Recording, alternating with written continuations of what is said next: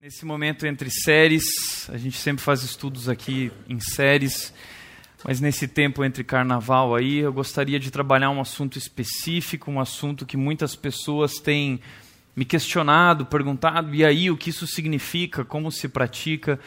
Quero falar hoje com vocês a respeito do tema jejum. E se você é como eu, a palavra jejum não é uma palavra confortável. Eu adoro comer. Eu tenho mente de gordo, né? E eu luto, tenho muita dificuldade com isso. Acabei de voltar do Rio Grande do Sul, a gente viajou para pregar lá durante esse período de carnaval, mas eu aproveitei dois dias para passar com os meus pais e foram dois dias comendo. Comendo tudo que eu tenho saudade de comer lá no Rio Grande do Sul. E foi um tempo muito especial, comendo cantina italiana, comendo café colonial, comendo a gente passava mal. Chegava à noite, não conseguia dormir de tanto comer, porque comer é bom, né? Comer é bom demais. Aliás, comer é tão bom que hoje os canais de televisão estão se enchendo de programas sobre comida, sobre culinária, sobre gastronomia. Então você tem o Masterchef, você tem uh, o programa do Rodrigo Hilbert, claro que a gente não poderia deixar de citar. Ah, você tem diversos programas sobre gastronomia e comida, tem até os chefinhos agora que estão fazendo lá comida também. Por que tanto programa sobre comida? Porque as pessoas gostam de, de ver programas de comida, porque as pessoas amam comer, nós gostamos de comer. Agora, por que é tão bom? Por que é tão bom comer? Você sabe por que, que é tão bom? Ah, porque é gostoso, a hora que você põe na boca é bom. Foi feita uma pesquisa e especialistas descobriram que o cérebro recompensa os seres humanos por comerem muito, liberando substâncias químicas de prazer, da mesma forma que ocorre com drogas, álcool e sexo. Então é por isso que é tão bom comer, porque é, é, tem mais a ver com a nossa cabeça do que com o nosso estômago, porque o nosso cérebro então libera essas substâncias químicas de prazer e é por isso que a gente come, come, come até que não se dá conta que a gente exagerou. Aliás, uh, dizem que nós aqui dessa cultura ocidental, esse lado do mundo, nós comemos em muito excesso, até dez vezes mais do que é realmente necessário. Então nós poderíamos comer dez vezes menos e, e nosso corpo estaria satisfeito e teria os nutrientes necessários para a vida. É verdade, a gente come de forma errada, nós comemos de forma obsessiva. E comer não é bom somente por isso, comer também é bom porque comer aguça os nossos sentidos. Quais são os cinco sentidos? Audição, visão, paladar, tato e olfato. Tá? Então, quando a gente está comendo, a, a comida atiça pelo menos quatro dos nossos sentidos, que é o paladar, que é o tato, a textura da comida. A gente gosta, a gente fala crocância, né? Uh, o olfato, o cheiro da comida gostosa já começa a, a, a nos preparar para a refeição. Talvez você questione dizendo, puxa, Tiago, mas a visão, o que, que a visão tem a ver com a comida? Tem tudo a ver. Deixa eu dar um exemplo. A visão tem tudo a ver com a comida. Quando a gente vê isso, já começa, né? Só o Samir e o Diego que não. Eles estão de boa agora, eles não sentiram nada. Mas a visão, ela realmente atiça essa, essa obsessão que nós temos pela comida. E, aliás, talvez eu poderia incluir aqui também até a audição. Por quê? Quando você está morrendo de fome, a mãe grita lá fora: tá pronto, tá na mesa. Você já ah, bate aquela fome desesperadora. Comer é bom demais por diversos motivos. Mas a minha proposta aqui para vocês nessa noite é que existe algo muito melhor do que comer, ou que tem tudo a ver com comer, mas é, é, é, é a, o melhor tipo de comida que nós podemos comer. Quero propor que o jejum é a melhor refeição. Jejuar é abrir mão de algo bom para receber algo muito melhor. Então eu quero falar hoje sobre isso. Nosso foco é esse, que o jejum é a melhor refeição que nós podemos fazer na nossa vida. Eu, eu fui para o sul e eu só falava para o meu pai, pai, quando eu descer do avião eu quero passar naquele lugar porque eu amo aquele lugar. Mas a verdade é que existe algo muito melhor do que aquele rodízio, existe algo muito melhor do que aquela refeição, e é o jejum. E eu quero mostrar isso, provar isso para você hoje, que não existe nada melhor do que se alimentar através do jejum. Só que para falar sobre isso, em primeiro lugar, eu quero mostrar para vocês o que não é jejum. Porque se tem um assunto que no meio cristão e não cristão as pessoas tem enorme dificuldade de compreender é esse assunto jejum. Existem diversas opiniões, existem diversos pensamentos, achismos, diversas práticas diferentes a respeito do jejum e, e, e muitas vezes até situações engraçadas surgem por causa da, dessa prática errada do jejum. Por exemplo, jejum ele não é dieta. Muita gente às vezes confunde jejum com dieta. Eu lembro uma vez lá em Vinhedo, foi decretado um jejum lá entre a galera, e depois de algum tempo de jejum tal, um jovem que era mais gordinho, ele chegou numa programação da igreja e o pessoal perguntou para ele, e aí, como que tá o jejum? E ele virou e falou assim, tá ótimo, eu já perdi 5 quilos. Então jejum não é uma dieta, tá? Agora, o jejum, ele precisa estar ligado com a oração. O jejum sem oração, ele é dieta. O jejum, ele não faz o menor sentido se ele não envolver uh, Deus, se não for um tempo com Deus. O jejum também não é um instrumento meritório. O que seria isso? Ah, eu vou fazer isso porque aí eu vou me sacrificar através disso, e através desse sacrifício, então eu vou merecer uh, uh, uh, o favor de Deus. Então, hoje, muitas vezes o jejum praticado em nossos dias não passa de uma tentativa vã de manipular Deus. É um jejum hedonista, egoísta, em que se faz um sacrifício momentâneo em troca de um favor divino. Por isso também o jejum não é barganha.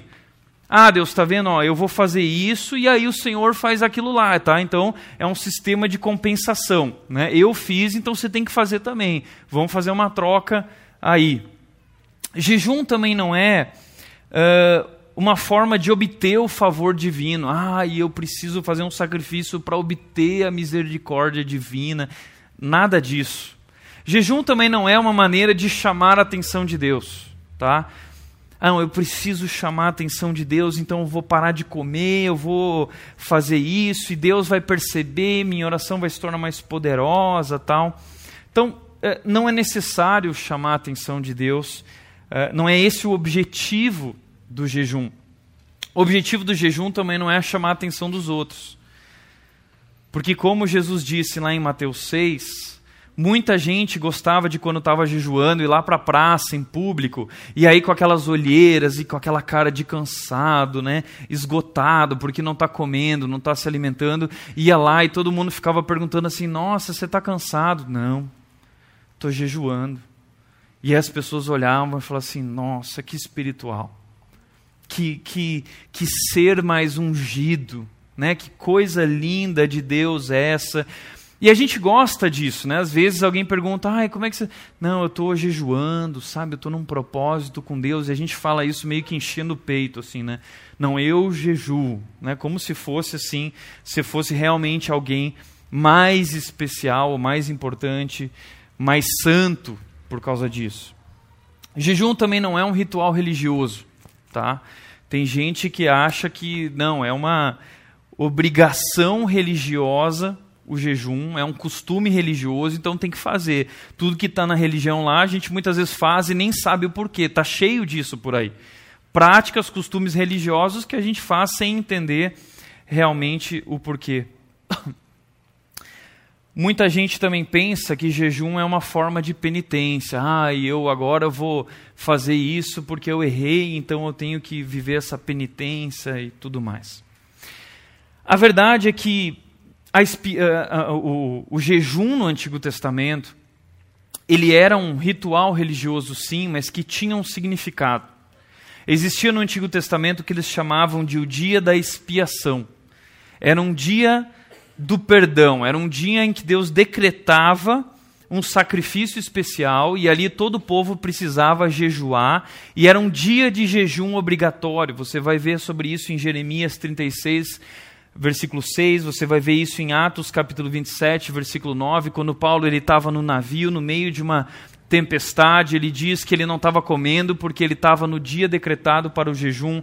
Então o povo judeu, o povo de Israel, na lei ah, havia essa obrigatoriedade de um dia no ano dedicar-se ao jejum, que era esse dia da expiação. Mas isso caiu por terra a partir desse novo, momento, quando Jesus vem ao mundo, uma nova aliança, a igreja. E então não existe mais uma obrigatoriedade e jejum não é nenhuma dessas coisas que estão escritas aqui. Então, o que é o jejum? O que é? Segundo Richard Foster, que escreveu muitos livros a respeito de disciplinas espirituais, ele diz o seguinte: jejum é abster-se de alimentos para fins espirituais. Ou seja, uh, o jejum é você abrir mão de comer comida, de beber água, para você se dedicar a algo muito maior do que isso. A ciência diz que quanto mais comida, menos o nosso cérebro trabalha. Então, eh, nós nos abtemos do alimento para nos concentrar interiormente e para buscar essa que é a melhor refeição do mundo. Comer comida é bom, mas se alimentar de Deus é muito melhor. O jejum é esse banquete espiritual, um rodízio espiritual. Nós gostamos de rodízio. O, o, jejum é esse rodízio espiritual que, que nós separamos uma vez no mês, uma vez no ano para frequentar esse momento. Veja o que uma outra definição diz: jejum é abrir mão daquilo que é mais vital para a sobrevivência, comida e água, para se alimentar de algo muito maior, Deus, que é a fonte de toda vida. Então o jejum é eu abrir mão das coisas físicas e de alimentar o meu corpo físico, a minha vida física, e me abrir para uma realidade espiritual e colocar então ali o foco em Deus. Muita gente às vezes olha para isso e fala assim: puxa, mas se eu fizer esse tipo de jejum, Tiago, eu vou morrer. Como é, a comida é vital para a sobrevivência, para que eu viva. Exatamente, você entendeu. Se você acha que você vai morrer, então você entendeu o que é jejum. Porque alguém já disse que começar a jejuar é começar a morrer. É exatamente isso. Quando nós estamos jejuando, e é por isso que é tão difícil, nós estamos abrindo mão da nossa vida, do nosso corpo físico, para dizer para Deus: Deus, não existe nada mais importante para mim do que me alimentar de Ti, do que me encher de Ti. Muitas pessoas não jejuam para proteger o seu corpo físico, mas estão prejudicando algo muito mais importante: suas almas. Quando jejuamos, estamos dizendo a Deus: Deus, a minha vida física, o meu corpo físico não é tão importante quanto essa realidade espiritual. Mahatma Gandhi disse que o jejum é a oração mais dolorosa, mas é também a mais sincera e compensadora. Começar a jejuar é começar a morrer. O jejum nada mais é do que um jejum de si mesmo. É por isso que nós paramos de nos alimentar. Porque nós queremos morrer para que Cristo viva mais em nós, para que possamos nos colocar, colocar os nossos olhos naquilo que é invisível. Para mim, uma das mais fantásticas definições de jejum é o que disse Andrew Murray que disse: O jejum nos leva ao invisível, deixando ir tudo que é visível e temporal. Ele nos ajuda a expressar, aprofundar, confirmar a decisão de que estamos prontos para sacrificar tudo, até nós mesmos, para alcançar o que buscamos para o reino de Deus. Não é o que buscamos para o nosso hedonismo, para o nosso egoísmo, para satisfazer esses nossos desejos egoístas. Não, é o que nós buscamos para servir a Deus, para fazer para a glória de Deus, para fazer para o reino de Deus. Através do jejum, os nossos olhos são abertos para uma realidade invisível, um mundo espiritual que é muito maior e muito melhor daquilo que vemos e vivemos. Então, o jejum é sim sacrificar tudo, até nós mesmos, para estar diante de Deus. Veja o que diz João, capítulo 4, versículos 31 a 34, diz o seguinte: Enquanto isso, os discípulos insistiam com ele, Jesus, dizendo: Mestre, come alguma coisa que estava acontecendo? Jesus estava no poço com a mulher samaritana, era a hora do meio-dia, ele passou um bom tempo conversando com aquela mulher. Quando os discípulos voltaram, falaram: Mestre, você precisa comer, você não está comendo nada. E aí Jesus diz para eles: Eu tenho algo para comer que vocês não conhecem. Então os seus discípulos disseram uns aos outros: Será que alguém trouxe comida para ele, algum tipo de comida diferente, alguma coisa? O que, que ele vai nos apresentar agora? Então disse Jesus: A minha comida é fazer a vontade daquele que me enviou e concluir a sua obra. O que Jesus está dizendo é: eu me alimento de Deus, eu me concentro em fazer a vontade de Deus, e, e, e, isso me reveste de poder, isso me enche de força, isso me fortalece de tal maneira que o meu corpo físico não significa mais nada. Por isso também que disse Davi, no Salmo 42, versículos 1 e 2, ele disse: Como a corça anseia por águas correntes, a minha alma anseia por ti, ó Deus. A minha alma tem sede de Deus, sede do Deus vivo. Então o jejum é esse momento onde eu abro mão de tudo para saciar a minha sede do Deus vivo, a minha fome do Deus vivo. Como disse pastor Hernandes Dias Lopes, o jejum não é apenas abstinência de alimento Jejum é fome de Deus, saudade do céu. O alimento é bom, mas Deus é muito melhor. A comunhão com Deus deve ser a nossa mais urgente e apetitosa refeição.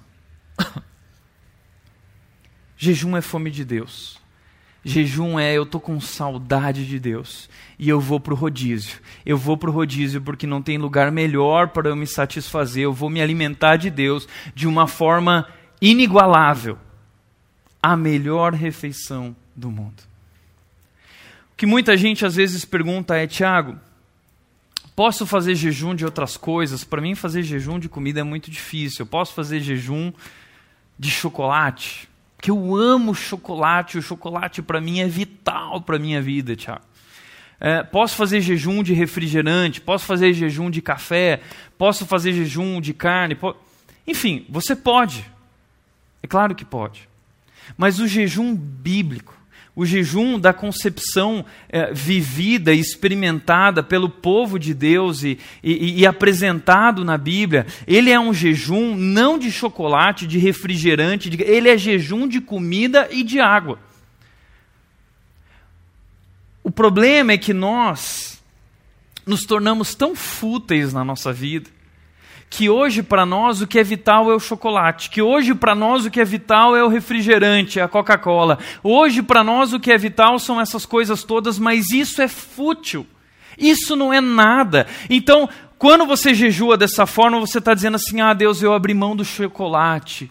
Oh, Deus, eu estou aqui, sabe, me humilhando, eu estou te buscando, eu tenho fome de ti. Não cai muito bem. Entendeu? Jejum de refrigerante Talvez você vai encontrar pastores que dizem isso. Eu já vi muitos pastores falando isso. Agora, você não vai encontrar na Bíblia um respaldo para fazer jejum assim. Jejum é algo muito mais profundo. É, é re, você realmente tirar aquilo que é vital para a tua sobrevivência: comida e água. Você abre mão de tudo para dizer: Deus, eu estou sacrificando até a mim mesmo, porque tudo que eu quero é estar contigo, porque tudo que eu quero é me alimentar de ti, é saciar a minha sede de ti, a minha fome de ti. Eu abro mão de tudo. Agora, o jejum ele não é para o momento, para qualquer momento. Tá? Ah, vou fazer jejum toda hora, não sei o que, não. Ah, Mateus capítulo 9, versículos 14 a 15, os discípulos de João vieram perguntar a Jesus por que nós e os fariseus jejuamos, mas os teus discípulos, Jesus, não, não jejuam, não estão jejuando? E Jesus respondeu: Como podem os convidados do noivo ficar de luto enquanto o noivo está com eles? Virão dias quando o noivo lhe será tirado, então jejuarão. O que Jesus está dizendo é: eles agora estão vivendo um momento bom, um momento da festa, eles estão curtindo, está tudo legal, eles não, não estão tristes, mas o dia que eu for, o dia que eu morrer, o dia que eles estiverem sozinhos, eles vão passar por momentos muito difíceis, e aí então será o tempo de jejuar. Então o jejum na Bíblia, ele é para momentos específicos. O jejum é para momentos de dificuldade, momentos de dor, momentos de tristeza. Momento em que então eu abro mão de tudo para me concentrar em Deus. Você não vai descobrir na Bíblia um tratado sobre jejum, e o que eu procurei fazer nessa mensagem foi exatamente isso: tentar reunir todos esses assuntos, uh, experiências, para a gente definir então uh, o que é o jejum, como ele funciona e como praticá-lo. E agora a gente vai fazer um passeio na Bíblia, em alguns textos bíblicos, por quê? Porque você não encontra então esse texto único, mas você encontra diversas experiências de pessoas que jejuaram. E eu fui para a Bíblia procurar essas experiências, então tentar catalogá-las, esses momentos, o que eles estavam vivendo, para definir para quando é então o jejum. E eu quero dar quatro, sete momentos que nós devemos praticar o jejum. Pelo menos sete, existem outros também. Primeiro momento é para quando nós estamos arrependidos, quando nós pecamos, quando nós erramos, quando nós pisamos na bola com Deus. O texto de Samuel, uh, esse texto aqui, a referência está errada, uh, é o texto de 1 Samuel, diz que Samuel prosseguiu: reúnam todo Israel em Mispá, e eu intercederei ao Senhor a favor de vocês. Quando eles se reuniram em Mispá, tiraram água e a derramaram perante o Senhor, naquele dia jejuaram e ali disseram: Temos pecado contra o Senhor. E foi em Mispá que Samuel liderou os israelitas como, como juiz. O que aconteceu nessa época dos juízes, quando eles eram liderados por alguns homens que eram levantados no meio da nação, é que o povo constantemente pecava. O povo se desviava do Senhor, e aí vinha situação difícil, vinha provação, vinha é é, é, é, é, as consequências da ação deles, da desobediência. Então eles se arrependiam, e aí Samuel falou: então vamos nos quebrantar diante de Deus através do jejum. E eles jejuaram e disseram para Deus: Deus, temos pecado contra o Senhor. Na Bíblia você vai ver uma porção de pessoas que jejuaram porque pecaram, porque erraram e quiseram reconhecer isso diante de Deus, dizendo: Pequei, Senhor, como Davi falou, pequei, pequei contra ti e fiz o que tu reprovas. Em Jonas capítulo 3, versículo 5, quando Jonas estava pregando lá em Nínive, diz que foi a pregação mais curta que já houve no mundo. Ele só dizia assim: arrependam-se que vocês vão tudo morrer, arrependam-se que vocês vão tudo morrer, a menor pregação do mundo e pior, Jonas não queria pregar para os ninivitas. Então ele pregava meio é, é, é, cochichando, ele pregava meio reclamando, assim, né, esbocejando. Tal. Ele falou assim: ah, arrependo-se que Jesus vai. Enquanto Jonas fazia isso, o povo ia se convertendo, ia se convertendo, porque era o poder de Deus agindo. E diz que os ninivitas creram em Deus, proclamaram um jejum, e todos eles, do maior ao menor, vestiram-se de pano de saco. Então o jejum está ligado com esse arrependimento, o jejum está ligado com quebrantamento, o jejum está ligado com confissão de pecado, pecados graves. Tem a ver com pecado estilo de vida. Eu estou caminhando num estilo de vida, de repente eu entendo que isso está errado e eu vivo uma conversão, uma mudança de rumo. E aí então eu jejuo, eu me rendo diante de Deus. Paulo fez isso. Paulo, naquela estrada para Damasco, quando ele teve aquele encontro com Deus, diz que ele permaneceu durante alguns dias jejuando, sem comer pão, sem comer água, sem comer nada, porque ele estava arrependido, porque ele se quebrantou diante do Deus poderoso que se revelou para ele. Jejum também é para quando nós queremos nos humilhar. Salmo 35, 13 Davi disse: Contudo, quando estavam doentes, usei vestes de lamento, humilhei-me com jejum e recolhi-me em oração. Todos nós batalhamos com um mal danado nesse mundo chamado orgulho, vaidade. E o orgulho, ele é a síndrome de Lúcifer. Porque como nós vimos aqui recentemente no culto, Deus não criou o diabo. Muita gente pergunta por que, que Deus criou o diabo. Não, Deus não criou o diabo, Deus criou Lúcifer.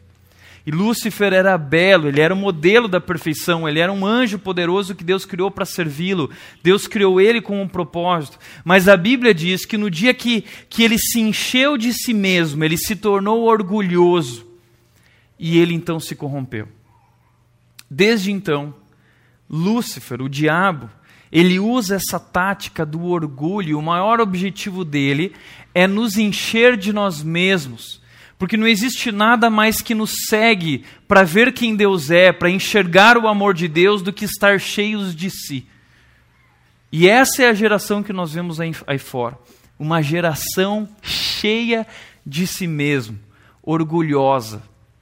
É o orgulho gay, é o orgulho hétero, é o orgulho do não sei o quê, é o orgulho. Nós somos uma geração orgulhosa. E uma das melhores maneiras para nós lidarmos com o nosso orgulho é nos quebrantando.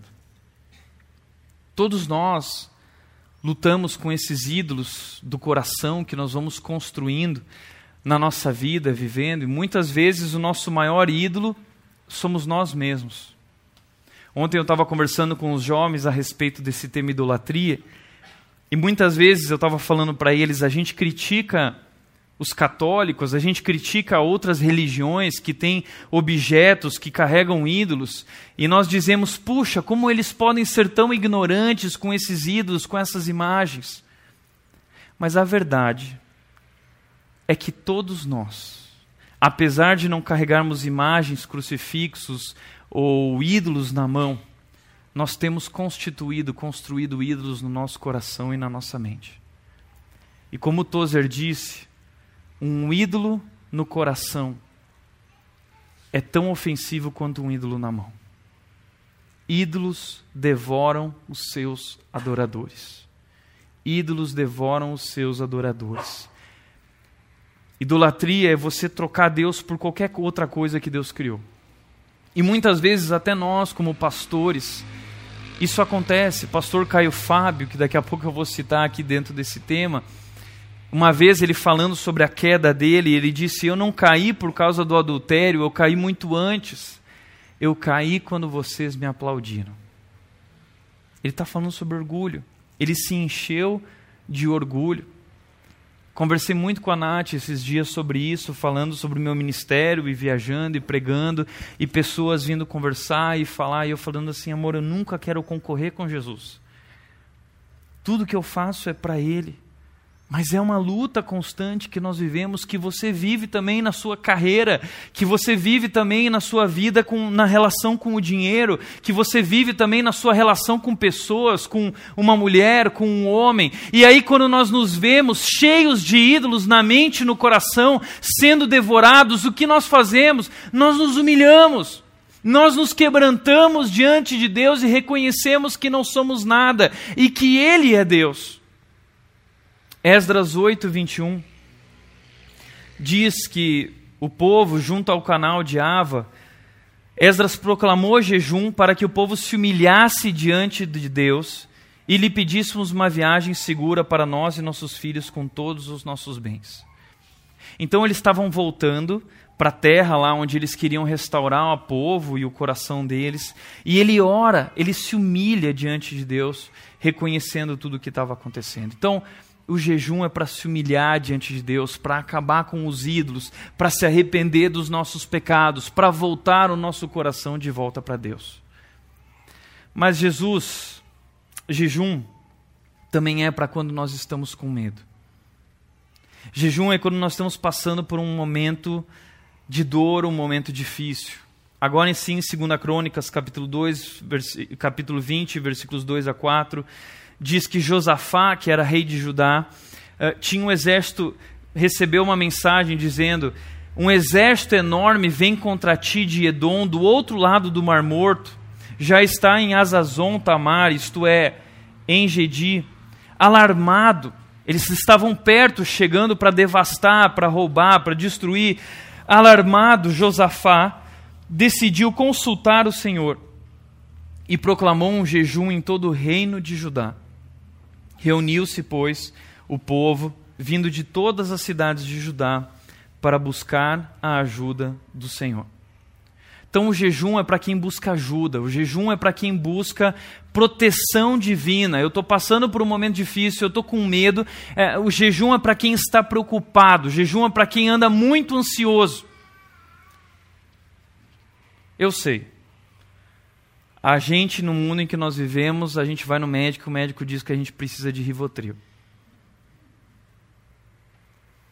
A verdade é que a gente precisa, a gente precisa de Deus.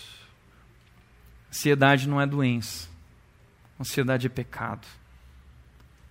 Uma das maiores vitórias do diabo é trocar o nome das coisas, para que a gente não encare elas com seriedade, para que a gente não veja a gravidade delas. Ansiedade é um pecado, ansiedade é um tapa na cara de Deus. E nós andamos tão ansiosos e por causa disso andamos também tão distraídos, andamos tão ocupados. Eu tive lá no sul e o líder do ministério onde eu estava pregando, um ministério muito grande, esse líder contou que ficou com depressão durante seis meses. Depressão profunda de tal forma que ele precisou ser afastado da família e do trabalho, sem fazer nada seis meses. E aí ele, que tinha sabedoria, que conhecia a palavra de Deus, conhecia Deus, ele tomou uma decisão: eu quero tratar isso muito bem. E ele foi no psicólogo, ele foi uh, no psiquiatra, e todos eles recomendaram para ele para ele muitos remédios, muitos medicamentos.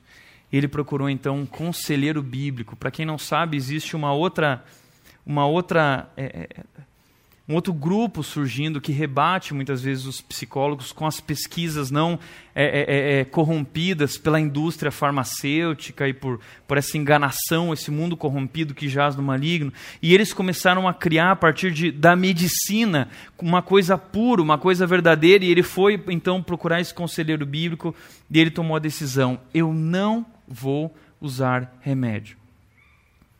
E veja, eu não estou falando que é errado usar remédio, pelo contrário, os médicos estão aí, a medicina, a ciência, muitas às vezes ajuda, às vezes atrapalha, mas muitos dos medicamentos que nós tomamos são paliativos. Um médico estava me dizendo que 70% dos remédios dados pelo SUS para as pessoas são remédios puramente para a alma que não tem efeito nenhum patológico, são simplesmente os remédios para tornar a pessoa mais inconsciente, mais desligada dos problemas. Então esse homem decidiu sem remédio. E ele se dedicou ao jejum, se dedicou à palavra, se dedicou à oração. E ele foi completamente curado de uma depressão profunda. Por quê? Por causa do jejum, por causa da oração, porque ele buscou a Deus e porque em Deus nós somos curados, porque em Deus nós somos restaurados. Deus é a fonte da vida. E veja bem, não estou dizendo que você não possa ser um psicólogo, um psiquiatra, mas eu estou dizendo existe algo maior. Para de recorrer para essas coisas antes de recorrer a Deus. Talvez antes de ir até lá você possa jejuar, você possa buscar a intervenção de Deus, dizendo: Deus, o Senhor é o Deus Criador, o Senhor criou o universo, o Senhor conhece, o Senhor me criou, conhece meu coração, sonda o meu interior, o Senhor sabe o que existe dentro de mim que clama por ti, eu sinto falta de ti, e eu jejuo, abro mão do alimento, eu me privo, eu me abstenho daquilo que é mais vital, para dizer: Deus, eu preciso do mundo espiritual, eu preciso da força que vem de ti. Eu preciso ser restaurado. A minha alma tem sede de ti. Jejum é para quando nós estamos com medo e precisamos de ajuda, estamos passando por um momento difícil. A Bíblia também diz que o jejum é para quando nós enfrentamos forte tentação. Mateus capítulo 4, versículos 1 a 2 fala sobre Jesus que foi levado pelo Espírito ao deserto para ser tentado pelo diabo. Depois de jejuar 40 dias e 40 noites, teve fome. 40 dias e 40 noites jejuando. Por quê? Porque sempre quando nós estamos diante de um grande chamado, uma grande obra que Deus quer realizar na nossa vida, o diabo chega antes e ele tenta nos desviar. Ele tenta nos afastar daquele propósito de Deus, porque ele sabe que Deus vai fazer um estrago muitas vezes através de um homem comprometido, um homem íntegro. E é isso que o diabo tenta, ele não quer que Jesus inicie o seu ministério. Eu vivi isso quando eu tinha 17 anos, antes de ir para o seminário, antes de vir para São Paulo. O diabo colocou, plantou situações para que o meu coração falasse: não, não quero mais ir para o São Paulo, eu vou ficar aqui. Todos nós passamos por isso. Então, nós temos sido tentados diariamente. E diante da tentação, talvez você diz assim: puxa, Tiago, mas é tão difícil, a tentação ela é tão forte. Ok, realmente ela é forte. Mas a Bíblia diz que Deus nos provê um escape de forma que possamos suportar. Jesus aproveita esse escape. Jesus aproveita para se abster de tudo, para se aproximar de Deus, e em Deus ele vence a tentação. Você também pode vencer a tentação. Você também pode vencer isso que tem te amarrado. Você também pode vencer a, a, essas propostas do mundo, desse mundo de ilusões que tem te conduzido, que tem te afastado de Deus. Você pode vencê-las através do jejum. Interessante que o ambiente do jejum é o ambiente do deserto. Por quê? O deserto representa esse lugar que não tem nada também não adianta jejuar e ligar a televisão e jejuar e ficar na frente do computador. Não, é, é, eu me vou me privar de tudo nesse ambiente que é o deserto e ali eu vou buscar a Deus. E veja, o Espírito de Deus leva Jesus ao deserto. Mas o diabo quer tirar Jesus do deserto e levar ele para o alto do templo, para o alto do pináculo e lhe oferece todas as nações do mundo. Então essa é a proposta. O diabo nos oferece o que há de melhor no mundo. Deus ele nos leva muitas vezes para o deserto e nos permite passar por provações para falar conosco, para nos transformar, para nos fortalecer. Então, jejum é para quando nós enfrentamos forte tentação. Jejum também é para quando nós precisamos nos fortalecer espiritualmente. Marcos capítulo 9, versículos 28 a 29, fala de uma situação em que eles estão tentando expulsar um demônio, os discípulos tentam expulsar um demônio e eles não conseguem. Então, diz o texto: depois de Jesus ter entrado em casa, seus discípulos lhe perguntaram em particular: por que não conseguimos expulsá-lo? Ele respondeu: essa espécie só sai pela oração e pelo jejum. Os discípulos não conseguiram, Jesus chegou lá, expulsou o demônio e Jesus diz para eles: vocês estão fracos espiritualmente. Vocês precisam se fortalecer através da oração e do jejum. Bom, se os discípulos estavam fracos, quanto mais nós.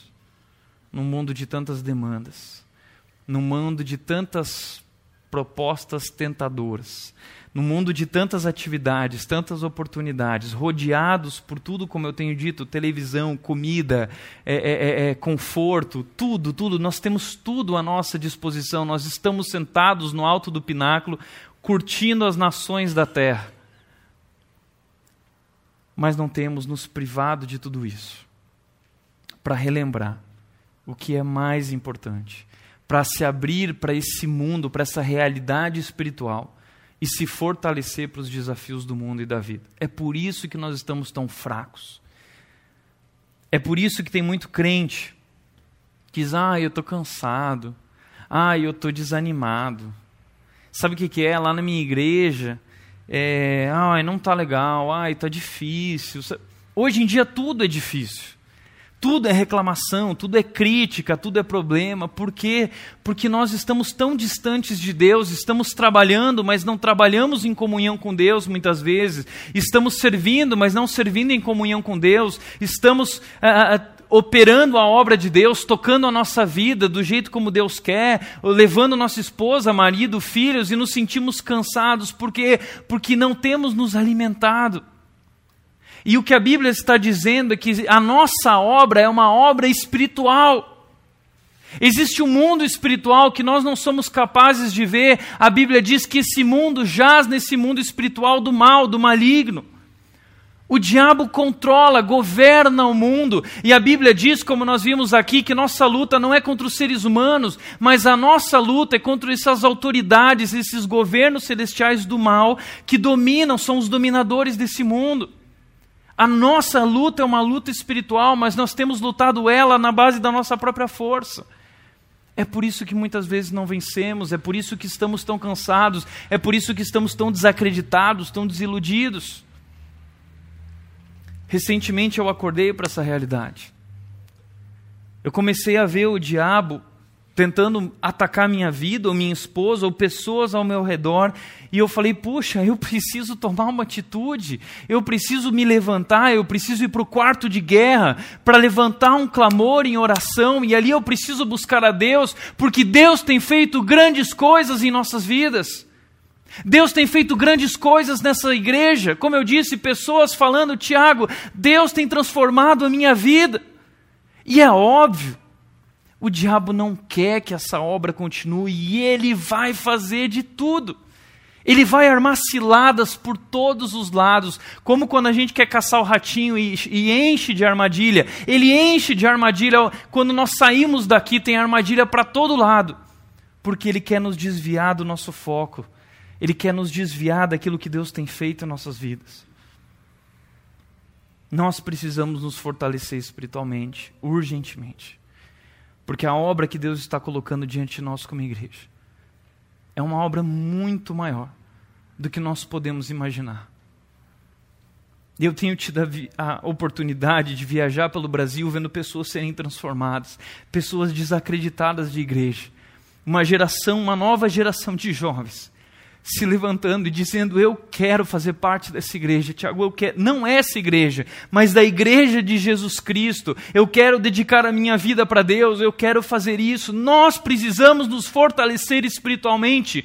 Deus não vai nos usar apenas para ganhar essa cidade, Deus não vai nos usar apenas para ganhar nossa região, Deus vai nos usar para alcançar o Brasil, para que o Brasil, a nova geração, possa conhecer Jesus Cristo e confessá-lo acreditar em igreja e dar a sua vida por essa obra, por essa comunidade, por essa família, pelo corpo de Cristo. Nós precisamos nos fortalecer. Grandes coisas estão por vir. Grandes coisas estão por vir. Jejum é para quando nós precisamos tomar uma decisão importante. No texto de Esther, diz que Esther ela era rainha e o, a, o rei havia assinado um decreto de que matariam todos os judeus. E diante disso, ela está desesperada: o seu povo vai morrer, sua família vai morrer, todo mundo vai morrer. E Esther precisa entrar na presença do rei. Só que o que? Ninguém poderia entrar na presença do rei se não fosse chamado. Quem entrasse na presença do rei sem ser chamado era morto. E Esther não foi chamada, mas ela precisava falar com o rei. Então ela se dobra em oração, ela tem essa decisão importante, ela precisa dessa intervenção de Deus, ela precisa dessa direção de Deus. E ela diz: Vá reunir todos os judeus que estão em Suzã e jejuem em meu favor. Não comam nem bebam durante três dias e três noites. Eu e minhas criadas jejuaremos com você, como vocês. Depois disso irei ao rei, ainda que seja contra a lei. Se eu tiver que morrer, morrerei. Uma decisão importante, um momento crucial na sua vida. Vida ou morte. Então ela jejua. A Bíblia também diz em Atos capítulo 13, versículos 1 a 3, que os apóstolos estavam na igreja de Antioquia, diversos profetas e mestres, e que eles estavam adorando o Senhor e jejuando Quando então Deus, o Espírito Santo, disse a eles: Separem-me Barnabé e Saulo para a obra a que os tenho chamado. Assim, depois de jejuar e orar, impuseram-lhe as mãos e os enviaram. Então, sempre antes de grandes decisões, Paulo e Barnabé estão diante de uma grande viagem missionária, onde eles querem começar a levar o evangelho, as boas novas de Jesus, mas antes de trabalhar, antes de fazer isso, eles jejuam.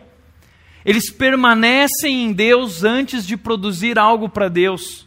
Nós precisamos aprender a fazer isso, a nos recolher em oração diante das decisões difíceis que temos para tomar na vida. Agora veja bem, jejum não é para todas as decisões, porque Deus já nos deu a Bíblia. E se a Bíblia fala claramente sobre aquilo, você não precisa nem jejuar, é só obedecer que muita gente depois vem, ah, mas aconteceu isso, mas você fez conforme a Bíblia. Então não adianta nem pedir oração. É simplesmente obedecer. Errou? Então tá bom, se quebranta, jejua, leia a Bíblia, estude a Bíblia novamente e, e, e acerta o rumo da sua vida. Agora, se você está diante de uma decisão que você pesquisou, você estudou a palavra de Deus profundamente e você ainda não consegue compreender o que fazer, de duas, uma, vai e faz, desde que isso não fira nenhum princípio bíblico. Ou então jejue, jejue jejue, e peça para Deus ajudá-lo na hora de tomar essa decisão. Esther fez. Esther se jogou à presença do rei, mas ela jejuou, ela se preparou, ela queria sabedoria para compreender se realmente aquilo era loucura ou se aquilo era a direção de Deus. Da mesma forma, eles, antes de trabalhar nessa viagem missionária, eles se preparam. Paulo e Barnabé também jejuaram no capítulo 14 de Atos, versículo 23, quando eles chegavam nos locais, precisavam estabelecer líderes e anciãos nesses lugares, eles jejuavam, jejuavam. Mais uma coisa, a gente precisa jejuar pelos líderes, a gente precisa jejuar pelos pastores, aquelas pessoas que o diabo com certeza quer derrubar também. Sétimo e último lugar, jejum é para quando queremos interceder por algo ou por alguém. Daniel capítulo 9, versículo 3, diz que Daniel estava lendo a palavra de Deus e ele disse: No primeiro ano de seu reinado, eu, Daniel, compreendi pelas Escrituras, lendo a palavra de Deus, conforme a palavra do Senhor dada ao profeta Jeremias, que a desolação de Jerusalém iria durar 70 anos. Ele ficou tão apavorado com isso, Jerusalém era sua cidade, é, é, era sua vida. Ele disse: Por isso me voltei para o Senhor Deus com orações e súplicas, em jejum, em pano de saco e coberto de cinza. Então ele estava intercedendo pela nação dele. O Brasil está vivendo um momento difícil. Você olha para o governo, ah, não sei o quê. Vou para a rua, vou para a rua. Não vai para a rua, vai para o jejum. Dobra os teus joelhos pela nação brasileira. Dobra os teus joelhos pela liderança brasileira. Dobra os teus joelhos e jejua e abre mão de tudo, de, levantando um clamor a Deus e dizendo: Deus, eu, eu abro mão de tudo porque eu preciso me alimentar de Ti e eu clamo pela minha nação para que ela seja restaurada. É isso que Daniel fez, intercedendo por algo, por uma nação ou por alguém, como no caso de Davi, em 2 Samuel capítulo 12, versículos 15 a 17, diz que depois que Natã foi para sua casa, Natã é aquele profeta que colocou o dedo na cara de Davi e falou assim: Você é esse cara, você errou, você pecou contra o Senhor. A Bíblia diz que o Senhor fez adoecer o filho que a mulher de Urias dera a Davi, Batseba. E Davi implorou a Deus em favor da criança. Ele jejuou e, entrando em casa, passou a noite deitado no chão. Os oficiais do palácio tentaram fazê-lo sentar-se, levantar-se do chão, mas ele não quis e recusou-se a comer. Jejum é para interceder por algo ou por alguém também importante. Encerrando, dicas para jejuar. Quer jejuar? Compreendeu que está precisando de jejum? Em primeiro lugar, estabeleça o objetivo. Entenda qual é seu objetivo através do jejum. Segundo lugar, separe tempo na sua agenda. Que não adianta falar assim, ah, eu estou jejuando e vou trabalhar, vou fazer as coisas, mas eu estou jejuando. Não serve de nada, isso aí é dieta. E é loucura. Mas também limite suas atividades. Então, assim, jejum é para quando eu não vou trabalhar. Quando você vai jejuar, você não trabalha, você reserva esse tempo para o jejum. Se você tem que trabalhar, é melhor que você se alimente. Senão você não vai conseguir trabalhar, você não vai ter força para isso. O jejum é para você se concentrar em Deus. Veja o que disse o pastor Caio Fábio: ele disse, o jejum é um retiro espiritual, tempo de abter-se de distrações e demandas, para lotar-se de meditação, oração, adoração e aprofundar-se na relação com Deus. É isso.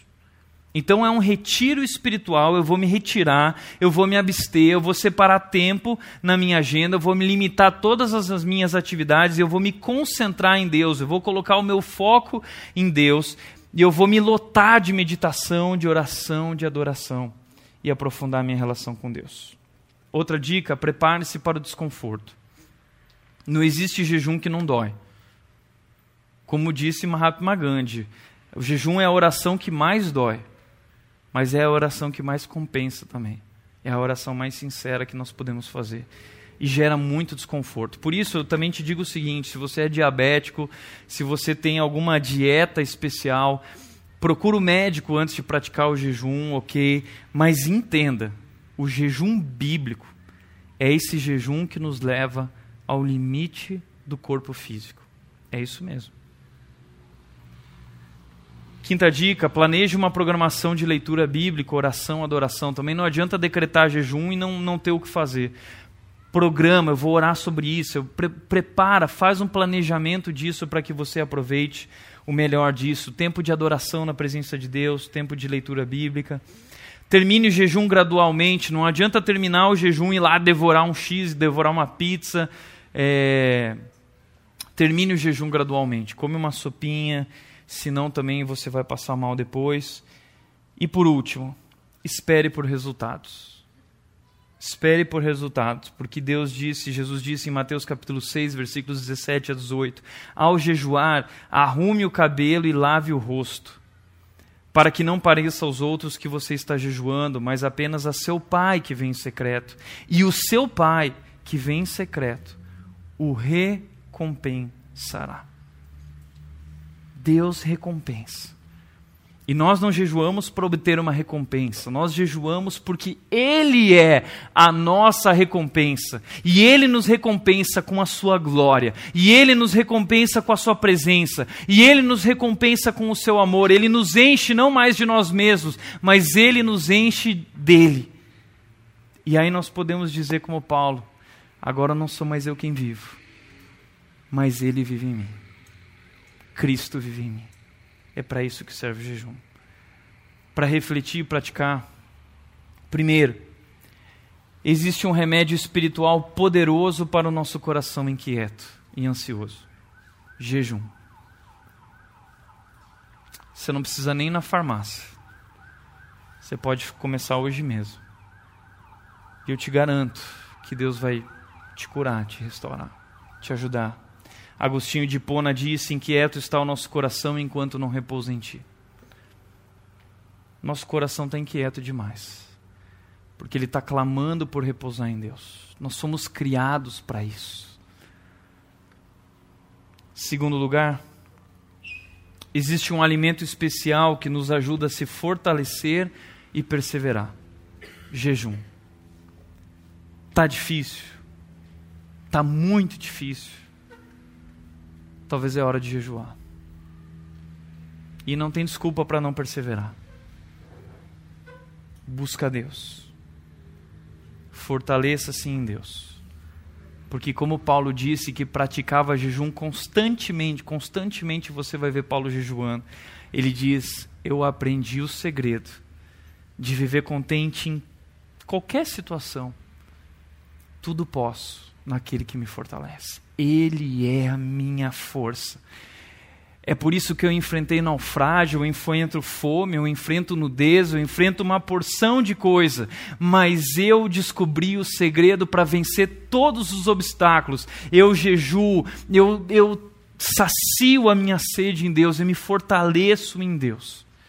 E aí eu sou capaz de enfrentar qualquer situação. Terceiro e último lugar. Viva, ame trabalhe. faça tudo que são as nossas demandas aí na vida. Mas nunca esqueça: a sua alma tem fome e sede de Deus. Deus é a única fonte de vida. Deus é a única fonte de felicidade. Você quer abrir a felicidade? Não abre Coca-Cola. Feche. Dobra o joelho. Busca Deus. Jejua. E aí você vai abrir a felicidade. Você vai se encontrar com o Deus vivo, o Deus Criador, que te ama. Amém? Feche teus olhos.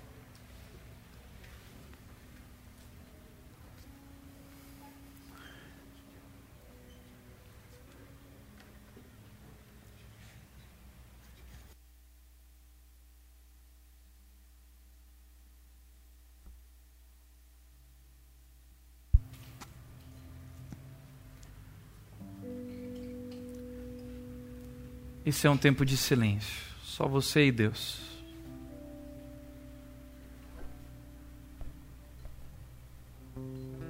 Está com saudade de Deus? Ele também tem saudade de você.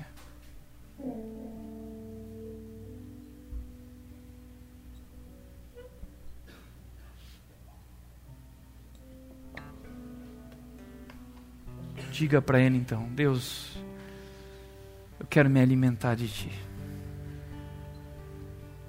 Quero experimentar essa que é a melhor refeição. Eu vou abrir mão de todas essas coisas boas que o Senhor tem me dado, porque eu quero algo melhor, eu quero algo maior.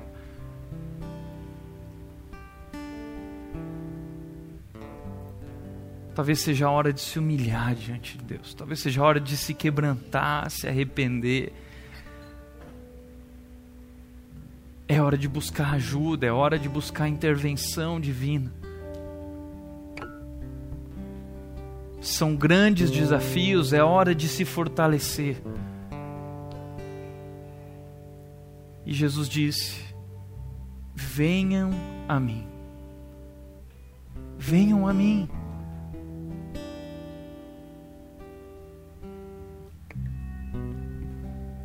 É hora de ir até Ele.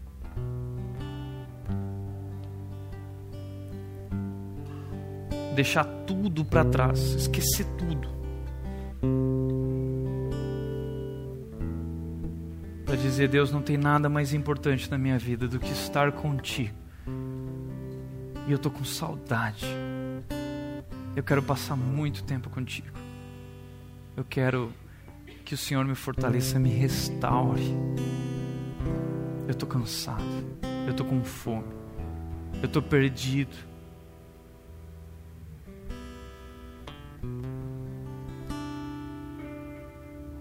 É hora de jejuar. O jejum é mais que um rodízio, um banquete espiritual. Jesus está dizendo, Deus está dizendo: venha, venham a mim, venham a mim, todos os que estão cansados e eu lhes darei descanso. Ele também disse que dará de comer ao faminto, que dará de beber ao que está sedento. Ele vai saciar a nossa fome, a sede da nossa alma. Isaías disse: aqueles que esperam no Senhor, esperam no Senhor. Quem sabe ele não fala sobre jejum, eles renovam as suas forças. Eles correm e não se cansam, eles voam alto como águias.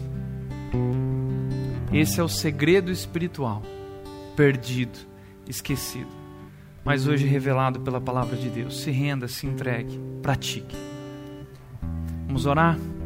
Pai, nós queremos te agradecer pela tua palavra, nós te agradecemos pelo teu amor, nós te agradecemos porque o Senhor se revela a nós e Estamos perdidos, estamos cansados, mas porque andamos tão ocupados, andamos distantes, desconectados, distraídos e não somos capazes de perceber que o Senhor, o Deus Criador, o Deus do universo, está conosco, caminhando a cada momento, dia e noite, 24 horas. E muitas vezes olhamos ao nosso redor e nós não te vemos, porque nossos olhos estão fechados as coisas desse mundo estão obstruindo a nossa visão e não podemos enxergar aquilo que é invisível e não temos experimentado, Deus, aquilo que é sobrenatural, aquilo que é surreal, aquilo que vem de ti, aquilo que é transcendente, aquilo que é o mundo espiritual, a realidade espiritual. Deus, através do jejum, através da oração e nos dedicando às práticas espirituais, nós queremos ser renovados em ti, nós queremos ser transformados, nós queremos o nosso rumo corrigido nós queremos, Deus, nossas famílias transformadas. Nós queremos viver para Ti. E como Jesus, nós queremos poder dizer e declarar a esse mundo que a nossa comida é realizar a tua vontade, fazer a obra daquele que nos enviou. Essa é a nossa oração, Deus. Nós queremos comer da tua vontade. Nós queremos viver para ti. Assim nos rendemos, nos humilhamos, nos quebrantamos aqui, Pai. Em nome de Jesus. Em nome de Jesus. Amém.